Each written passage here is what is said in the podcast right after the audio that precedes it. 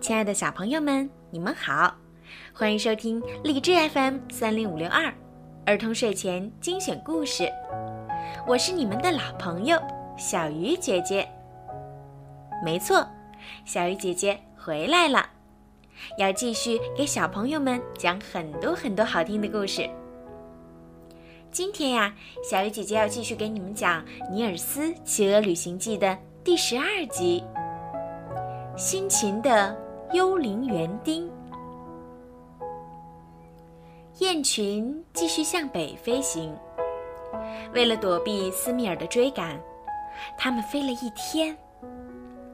傍晚的时候，大雁们降落在一个古老庄园旁边的草地上。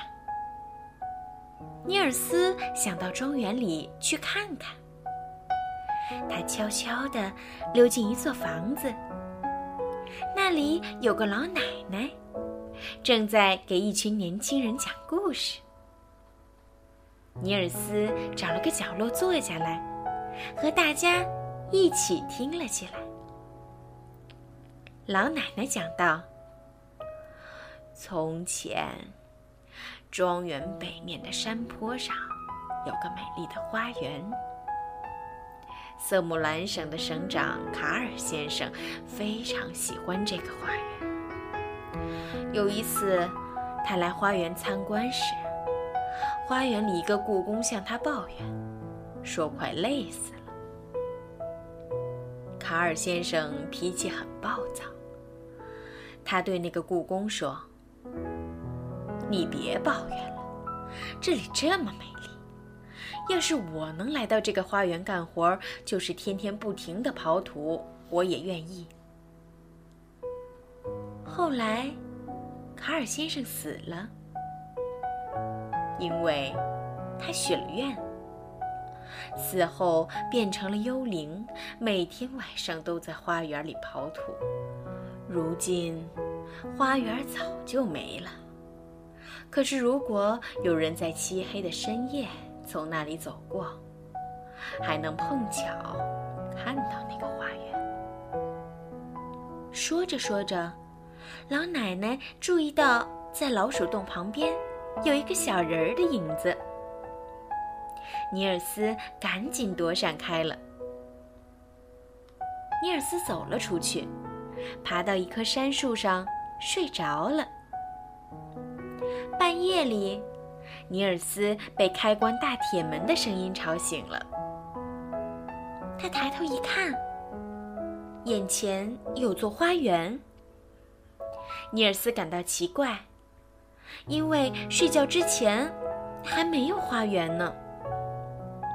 突然，他明白了，这就是卡尔先生的花园。尼尔斯一点也不害怕。走上前和卡尔先生打招呼，得到他的允许后，走到了花园里。他一进门，卡尔先生就把铁门锁住了。卡尔先生带着尼尔斯参观了宫殿、教堂和城堡。每到一个地方，卡尔先生总会让尼尔斯进去看看，是否有人在休息。只要得知有人在休息，他就会愤怒地说：“大家都去休息了，而我却偏偏不能。”后来，卡尔先生又带着尼尔斯走回了大门口。他把铁锨递给尼尔斯，说：“拿着，我去开门。用不着那么麻烦。”尼尔斯说着。一侧身子，就从铁栅栏缝里钻了出去。不料，卡尔先生双手猛烈地摇晃着铁门，突然大发雷霆：“只要你接过铁锨，就得留在这里照顾花园，这样我就不用留在这里了。现在我不知道还要在这里待多久。”尼尔斯说：“卡尔先生，您不用难过，没有人能比您会更好的照顾这个花园了。”